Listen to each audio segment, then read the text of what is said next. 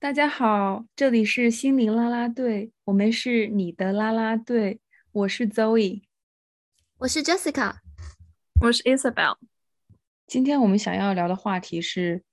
请不要催我结婚了。我提议聊这个话题的原因是，就这么多年来一直被家里人催恋爱、催结婚，已经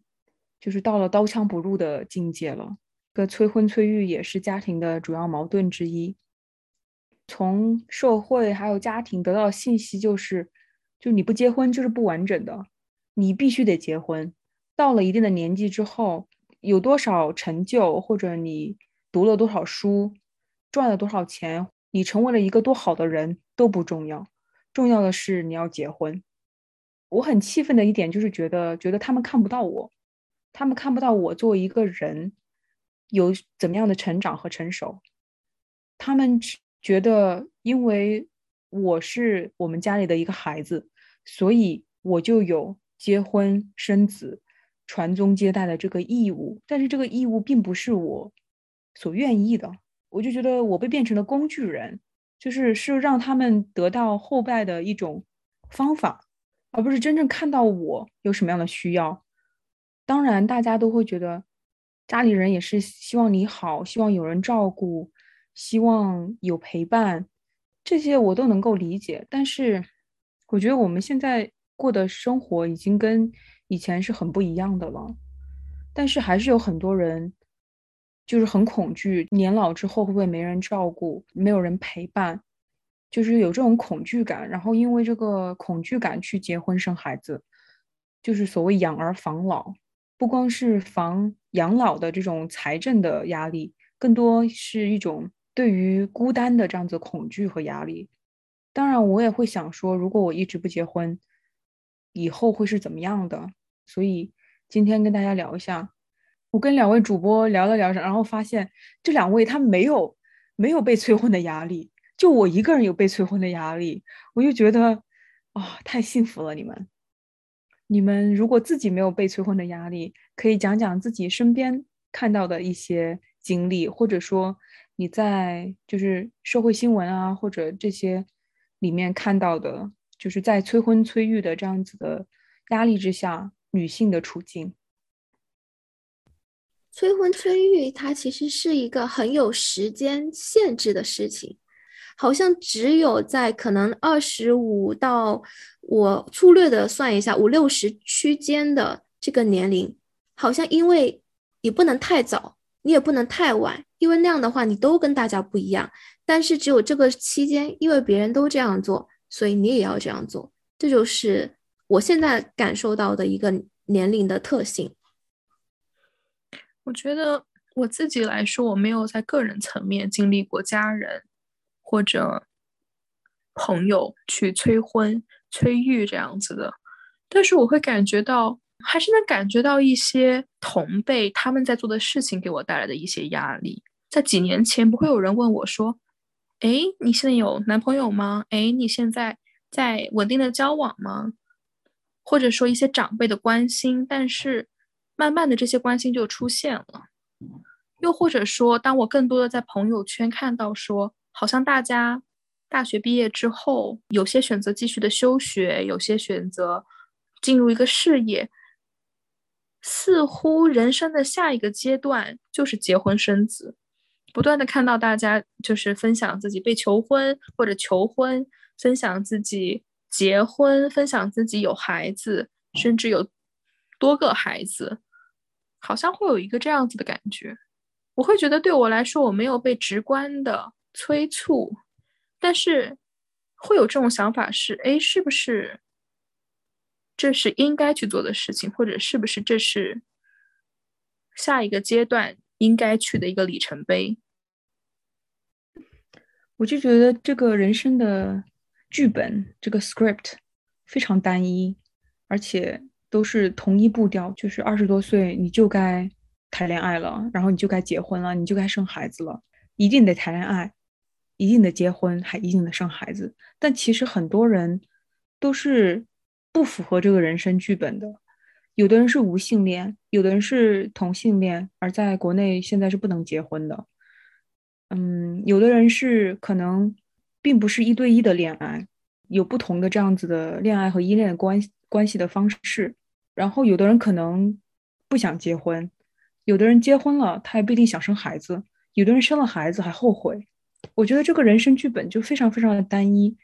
我能够理解，就是在古代，如果大家就活了三十多岁就要挂了的话，那肯定得尽早结婚，对吧？十几岁就结婚生孩子。古代的时候，特别是在就是就是国内的话，因为这样子的农耕社会，水利工程啊，就是种种水稻，其实需要很多的这种人力以及彼此的协作，所以这个人口数量是很重要的。所以，一个家庭为了维持它的生产力，维持它的财富，就是有后代是非常非常重要的。但是，到现在社会经济形势已经非常非常不一样了。所以，我觉得我们是处于一种文化滞后，就是经济科技就是已经进行了非常大的变革，导致大家可以不用去那么依赖家庭、依赖劳动力，或就是来生活。但是呢，这个文化并没有。更新文化还是跟几千年来是一样，这种你必须要结婚，必须要生孩子，你必须要传宗接代啊，这种孝道以及不孝有三，无后为大，这种这种观念还是根深蒂固的。我觉得其实我们想讲这一期，并不是想说反映反对婚姻或者反对婚姻制度，或者我们要鼓吹不婚主义等等的。我觉得，起码就我自己个人的立场而言，我会觉得，我希望，我希望大家在是否进入婚姻，在选择是否进入亲密关系，在选择在是否要培育后代这个事情上，能够有选择，就像你的人生清单当中的一个空格，你可以选择打工，你可以选择不打工，而不是这是一个必答题，这是一个必必修的一门课。这是你可以有选择的，这是你需要去做慎重的决定的一个事情。我觉得，尤其作为女性，我自己是听到非常多的类似于最佳生育年龄、类似于生育价值，或者说婚配市场的黄金年龄这样子的一个说法的。我自己个人其实并不是非常喜欢这样子的一个说法。当然，我没有任何的医学训练，我没有办法去说。或者给大家提供一个信息，说这个说法是否正确与否，是否有科学依据。但是，我总是觉得，不管是男性也好，女性也好，当我们是一个个体的时候，我们真的远远超过于这么一个单一的衡量标准。我觉得我们拥有比这个要更加丰富、更加饱满、更加立体的一个个人。当我们仅仅是因为你现在处在最佳的结婚的年龄。或者说最佳的生育的年龄的时候，而被别人用这样子的标签或者用这样子的语言去描述的时候，我觉得这是一个非常非常物化个人、非常商品化的一个过程。就像刚刚 Zoe 讲到的，会感觉到我不被看到。我也认同说催婚催育很受我们这个所在文化的影响，甚至我刚才在想，是不是只有亚洲文化，或者说东亚，可能也有一些中亚文化。会非常强调的，在这个年龄要结婚要生育。我们好像我在思考我自己在欧美学习的经历，好像很少会有这样的压力。甚至我的同学可能很多也是一些当奶奶奶级别的，或者是呃孩子都跟我一样大的，他们会在不同的人生阶段做一些我们觉得好像只有可能十几二十岁才能做的事情。刚才伊瑟宝讲到了一些对于已经到了所谓婚育年龄但是没有婚育的人的称呼，我想到的是男性，好像大家会称呼他们为啊钻石王老五，默认说哦，这个人之所以不婚不育，一定是因为他要在这里万花丛中过，享受他的生活，他一定是因为还没 settle down，所以他才未婚未育。但是呢，一个女性呢，可能就会被称为。剩女是不是？是不是还有一种说法是黄金圣斗士？然后可能对于剩女的这种社会印象就是，哦，她一定是因为没有人要，她找不到了，所以她才是剩下的那一个。我觉得我们这种看待也很有意思，还有黄还有黄金生育年龄，无论它在医学上是否是存在的，当然我们三个也都不是医学方面的专业人士，但是我想这个年龄应该是男女通用的。男性他的精子，如果我们在说异性恋要生育的这个状态下，男性的精子也是有他的活力的年龄。但是为什么当我们讲到不婚不育，可能因为个体的年龄带来的影响，一定就要强调女生？而且当很多的男生在寻找寻找伴侣的时候，就很看重这个生育能力，然后想要找比较年轻的，觉得生育能力比较好。或者比较年轻漂亮，让我就有一种感觉，自己变成了下蛋的母鸡的这种感觉，就是就很被人看重这个生育能力和下蛋的能力，就感觉变成了牲口，就是我是一个人，不是一个牲口。就如果我希望的就是伴侣是真正的是在价值观、人生观以及人生觉得重要的事情上面。能够有共鸣啊，能够彼此扶持、共同成长的这样的人，我觉得，我觉得这个人格是很重要的。如果一个人最看重的是生育能力的话，真的就有一种 在买牲口的感觉，就有一种非常非常、非常非常贬低我的这样子的感觉。就是这个社会总体而言，对于单身、对于没有进入婚姻状态的人，是会有一个污名化的。尤其是随着年龄的增长，大家可能会听到有些人评价说：“哎呀，这个人四十多岁、五十多岁还没结婚，肯定有什么毛病，肯定有什么毛病，或者说他是有什么问题，他才没有结婚吧？”就类似这样子的闲言碎语。我觉得，我觉得其实这样子的一个标签或这样子一个评价，非常非常毫无道理，也非常非常主观，以及非常非常的不礼貌的，对吗？我觉得。不不论是你是出于个人的主观的意愿也好，这是有可能的。他选择我不进入婚姻，我我选择更加的轻松一点的亲密关系，或者对我来说，这个亲密关系并不适用于我，或者因为事业、因为学业或者其他各样的原因，他没有在特定的年龄进入一些关系。我觉得这些都是可以被接受，也是都是应该被接受的，也应该是完完全全出于个人主观意愿的意愿的选择的，而不应该因此就被人去评价、被人去指责，甚至有很多的恶意的揣测。我当然能够理解，说作为一个社会而言。家庭家庭单位是很稳定的一个单位，家庭又会带来生育，带来生产力，家庭是会被鼓励的。但是这并不代表另一部分没有选择进入家庭、进入婚姻的人，选择养育孩、养育儿女的人就应当被指责、被惩戒。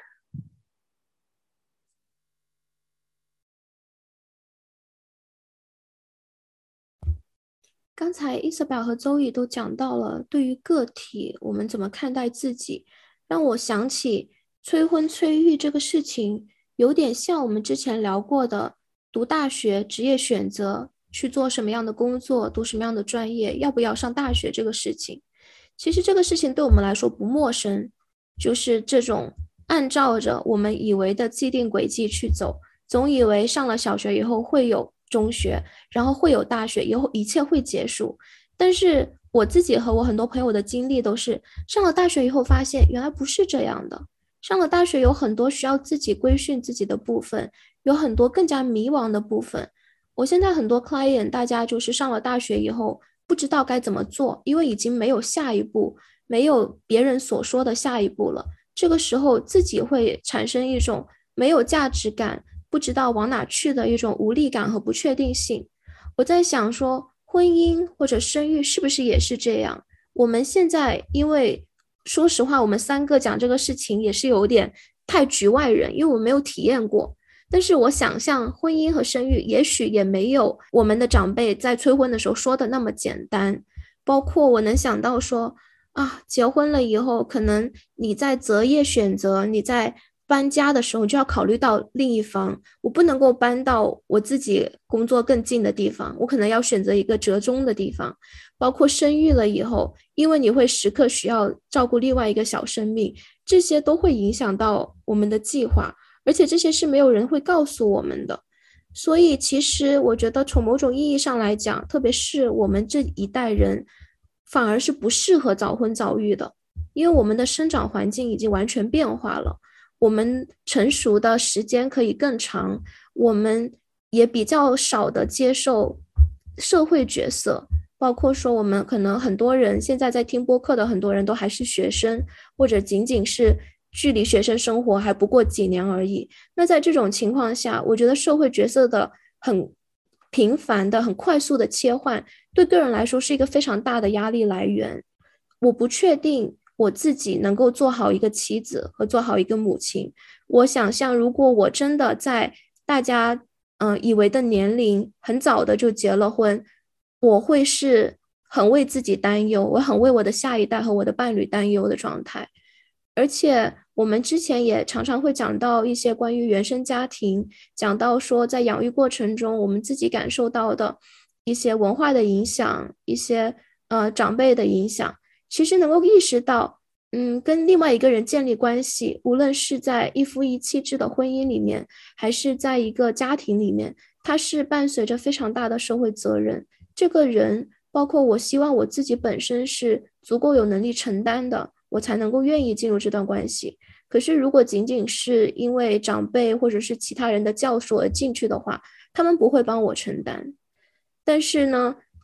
冒着这种我要努力，嗯，坚守我自己要继续成长的信仰，再继续婚姻的话，那我当然必无法避免就会要面对现在催婚催育的这些压力。就是两边双边两边都不是人，要么就是现在被催死被骂死，要么就是。进入到婚姻生育以后被忙死，会感觉说天哪，到底怎么选？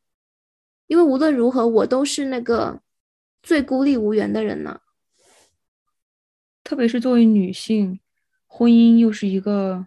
更加沉重的责任。我们看到很多在婚姻里面，女性还是承担了大部分的家务劳动，女性要去照顾老人，要去照顾小孩儿，被就期待要做。要做好的母亲、好的妻子、好的儿媳妇或者之类的，对于女性的这个任责任是非常沉重的。这个社会对于母亲的期待和对于父亲的期待是很不一样的。而且女性很多时候，至少在国内的社会，如果一旦离婚，带着孩子，如果想要再婚的话，可能会遇到一些歧视。就不管怎么样，就是怎么来说，就是女性在婚姻里面。常常是要付出更多，要承担更多的责任的，所以女性进入婚姻是需要更加的谨慎的。但是这个社会好像就是不停的在，就感觉在欺骗你，在用一些甜言蜜语或者恐吓，或者说或者说这种啊不孝，或者说这种为你好这样子的名义，来想要把你骗进。婚姻里面这种感觉，就是他们不跟你说婚姻里面有多么多么的多少多少责任以及辛苦，他只跟你说这是你该做的，这是你应该做的，不做的人就不正常啊！你应该向往爱情，爱情是非常非常美好的，女生就是应该一辈子就要去追求这个爱情，就是一种欺骗。然后就像你说的，杰斯卡，就是。一旦你如果在婚姻里面发现有很多不满意的地方，你的家庭可能社会又又恐吓你说不能离婚，很多的女性可能就陷入这样子的一个一个处境，发现婚后的生活跟她婚前想的可能真的不一样。当然，我们不是在反对结婚，我也相信婚姻很对很多人也是很合适的，也很幸福。但是我觉得就是社会这个趋势是过于推动压迫人进入婚姻，但是呢没有给女性足够的支持。因为我们三个都是作为女性，所以很多时候难免一定是站在女性的立场上，更多的为此发声。主流的社会，大部分的社会来说，其实是更加的着重去强调婚姻当中的好的部分，以及去渲染单身生活当中悲惨的部分。比如我们会听到说，就像说，你有了婚姻，你就有了一个依靠，对吧？尤其是对于女生来说。啊，你有了婚姻之后，你能够更加稳定，你能够有安全感，有一个人会在你身边，你可能不会感到孤单，然后你能享受这种婚姻家庭的幸福。我相信这一定对于大部分的婚姻常态的婚姻来说，是的，这会是一个部分。但与此同时，婚姻也意味着更多的责任，也意味着更多的风险。因为现在你承担的不光是不光是你个人的决策的风险了，你承担的是双方的决策带来的共同的风险，以及当你养育孩子的时候，这意味着更多的工作量、劳动和更大的风险和责任。但当我们讨论到单身的时候，或者一个人独居生活的时候，我们听到的更多的是相对而言比较消极的相关的词语，就是很孤独啊，很寂寞啊。如果生病了怎么办？是不是身边都没有一个人？但是我们又没有看到另外一个是作为一个个体个人而言，他他获得的广袤的自由，他获得的极大的一个弹性和 flexibility，对吧？他有很强的这样子的一个。一个一个适应度，作为我自己而言，我可能会鼓励我身边的跟我同年龄段的朋友们，到三十岁，甚至三十岁、三十五岁、四十岁之后再考虑进入婚姻。我们的大脑在二十四岁到二十八岁这个区间还会完成最后一次的发育，我会很觉得这是一个特别宝贵的时间。我的大脑最后一次发育，我要好好的抓好这个机会，你知道吗？我还不知道。我最后会发展成一个什么样的人？我的性格会怎么样？我对于很多事情的态度会怎么样？我觉得很多人的确，不管是在美国这边文化里面，这个 high school sweetheart 就是高中就青梅竹马的恋人，还是国内大家希望结婚，就是大学一毕业就结婚。当然这非常甜蜜，我也相信很多人可能能够由此得到一个幸福美满的婚姻。但是与此同时，我觉得。这是一个很宝贵的，你个人去成长、发现自己的一个机会。这个路自己走的风景很不一样，嗯，你可以更多的关注到风景和关注到你自己。然后再于此而言，我会觉得，嗯，二十到三十岁这一个年龄段是个特别特别多大型决定会去发生的一个年龄段。你有很多不确定性，你有很多机会。而这个时候，有一个人在身边支持，当然很棒。但是这个时候，学会独立的去成长，独立的面对这个世界，理清你跟世界的关系，以及在这个时候学会自己去承担责任，去做很多重要的决定。我觉得这是让我感觉到非常的，对我自己而言，感觉很安稳、很踏实。我知道我自己立足于此的一个一个根基。像刚才讲到说，很多催婚催育的原因是父母说都是为你好，但是也有一部分原因是其实也是为父母好，因为在我们的文化里面，父母他也会遭遇一些他们的同龄人或者是其他的社会上的文化给他们带来的压力。我觉得如果你做了这个，呃，想要暂缓结婚生育，想要再考虑考虑的决定，这个时候。我会建议说，跟你的父母谈一谈，因为父母在这个事情上，他不一定完全是你的敌人，他不一定是那个，呃，反对你的人，他可能也有遭遭受到同样的压力，他可能有跳广场舞的同事朋友一直在嘲笑他，说，哎，你们家小孩怎么怎么样，他也受到了很多这样的压力，那他可能催婚催育只是一个家庭共同体受到的压力的对你的一个内化，但是。不代表说只能够顺着他走，不能够解决。如果在这个过程中，父母是有一些额外的担忧，比如说在非常实践的物质生活方面的担忧，有没有什么是我们可以做的？嗯，比如说是买买保险呀，或者是其他嗯可以做的，我觉得都是一些可以实践性的帮助我们减缓压力的方法。这个在催婚催育的这件事情上，怎么跟父母沟通，确实是一个很重要的问题，也是一个很大的问题。就是努力的去坦诚的去沟通，求同存异，这确实是最好的一个策略。但是能够沟通的怎么样，也确实是看就是每个人和父母的这样子的关系。我觉得，因为我们的社会是。以家庭为基本单位的，所以在现代社会之后，还没有能够取代家庭的这样子的社会结构。我最近看一个新闻说，有四个单亲妈妈，她们一起租了一个房子，她们一起来养育孩子，啊，他们会一起开会，然后一起讨论怎么做饭，怎么分担家务，他们就形成了一个新型的家庭。尽管我们想象中的家庭都是一夫一妻，然后孩子，但其实家庭也是可以很多元的。其实有单单亲的妈妈爸爸，有就是爷爷奶奶或者外公外婆或者啊叔叔阿姨这样子的大家庭一起长大的孩子。现在社会也有好朋友，不是恋人的关系，两个人决定去结婚，成为对方的这样子一辈子的伴侣的啊新闻。所以我觉得，到了现代社会，我们是可以对于家庭的形式和状态有更多的想象力。可能这样子的话，会会让更多人找到最适合自己的家庭的方式。我也觉得，现代社会其实有的时候，因为婚姻过度的主流，导致单身的人，特别是年纪越大，会发现身边没有单身的朋友。或者很难交到朋友，很难有这些 connection，然后感觉不得不被逼进婚姻。我希望社会能够构建出更多的这样子的家庭，建立家庭，建立连接的这样子的方式，建立更多的这样的社区 community，让大家就算不结婚，就算不生孩子，也能够找到自己的 family，也能够找到自己的 tribe，然后也能够有很好的养老。社交这样子的生活，我觉得这样子会是一个更多元、更有弹性、更更快乐的社会。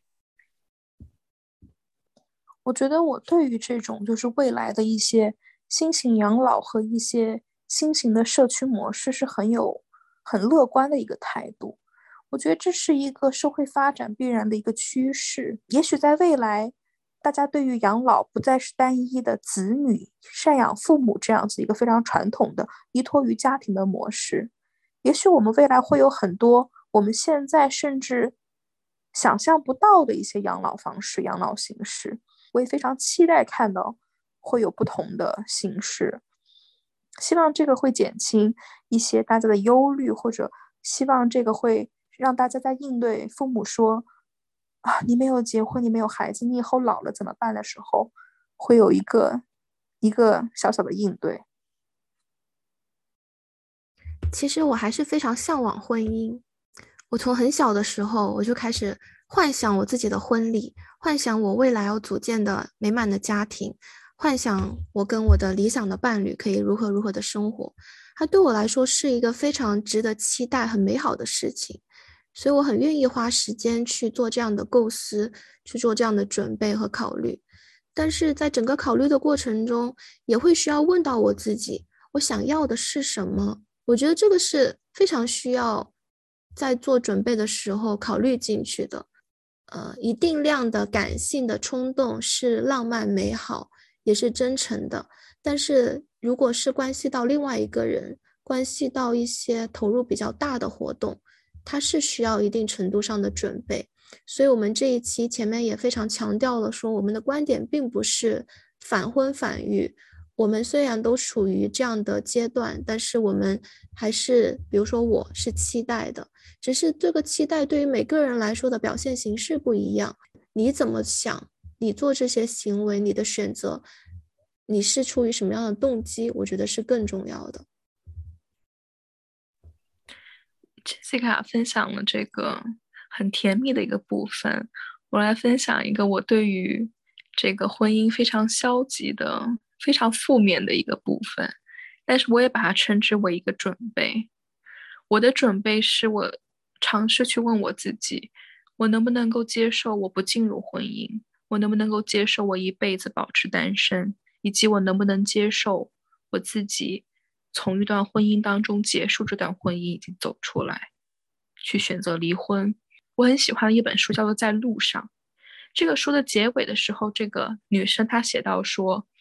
我能够在路上，是因为我知道我有一个地方可以落脚。我能够落脚，是因为我知道我能够再次启程去到路上。任何一个选择都因为有另外一个选择的存在而变得有意义。我们有进入婚姻的。”权利和自由，我们去追求幸福。我们有不进入婚姻、选择恋爱状态，或者是持续单身的自由，这也是我们可以定义为我们追求的幸福。当我们在婚姻当中遭受到了非常大的张力、暴力，或者当我们选择我们想要离开这段婚姻的时候，我们也应当应当同样有这样的自由。每一个选项都因为有其他选项的自由。而有意义、有价值，所有的一切不是基于我们只有一个选项，不是基于我们只有一条路可以走。就是这是我觉得，当我在想到婚姻的时候，我会想要准预备我自己做好的心理准备，就是不管最后结果是怎么样，不管我选择哪一条路，我也有去做这个选择的自由。我觉得非常好。如果两个人是因为被父母逼婚，觉得自己一个人很孤单，很想要找个人陪伴，很想要自己养老有依靠，所以这样子进入婚姻，感觉感觉不是感觉不是特别自由的选择。如果是两个。在自己的单身生活中非常快乐、非常充实，有非常有非常丰富的生活和内心的独立的这样子的人，他愿意为了你放弃自己快乐的单身生活，愿意去进入一段婚姻，这是这是多么这是多么高级的选择呀！可能每个人都希望是一个人在充满了选择的过程中，他选择了你，而不是因为他不得不选择，然后找你 settle down。嗯，我们希望我们能够找到这样一个人。如果你想找的话，我们也希望我们自己是做这样子一个选择的一个人。很美，这是婚姻的原教旨主义。它被创造的时候，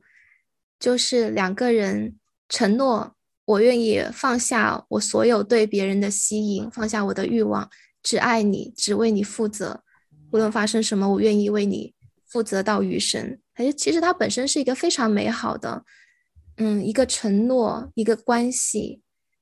但是慢慢的，我们好像在里面衍生出了很多，嗯，别人的看法、利益的纠葛、自己的虚荣。现在想一想，还是蛮唏嘘的。大家结束还想讲什么吗？就是对于。对于在催被催婚的朋友们，我会想说，不管你的选择是什么，我非常衷心的祝福，也期待你有足够的勇敢去面对你的选择，去坚持你的选择，也去勇敢的承担这个选择带来的结果。我的建议是不要立 flag，这个 flag 无论是说。我这辈子都不结婚，无论你怎么催，我也不会结的。还是说，嗯，我我绝对不会跟你分手，绝对不会跟你离婚。我觉得我们能够诚实，能够永远真诚的，只有我们自己。这也是我们的底线，就是必须人要对自己诚实。我的感受，我的想法，嗯，所以也欢迎不同的可能性吧。杰斯卡的建议是不要立 flag，否则会被打脸。我想说的是，不要抱着这个想法，是你找到了对的那个人之后，生活才会真正的开始，然后一切都会很完美。试着享受你自己现在的状态，不管是在单身，还是恋爱，还是结婚，还是不同的状态，因为真正陪伴你。自己一生的只有你自己。我之前听到一句话，就是说，It will be a very long life if you don't love the person you're gonna spend the rest of your life with, which is yourself。如果你不爱那个与你共度一生的人的话，你的人生会很漫长、很痛苦。而那个跟你共度一生的人就是你自己。呃，拒绝别人会来拯救你的这样子的幻想，每一天。真正的抓住人生的方向盘，然后去承担一切的风险、一切的责任和享受这其中带来的自由感和力量感。姐妹们，加油！加油！我非常想最后 echo 一下 Zoe 讲的这句话，就是去当这个把握方向盘的人，不要去想说做谁的副驾驶，真的感觉非常不一样。好的，那我们今天的播客就到这里，欢迎大家转发、评论、点赞，谢谢大家。我们是心灵啦啦队，我们是你的。啦啦啦队，对，好的，大家拜拜，拜拜。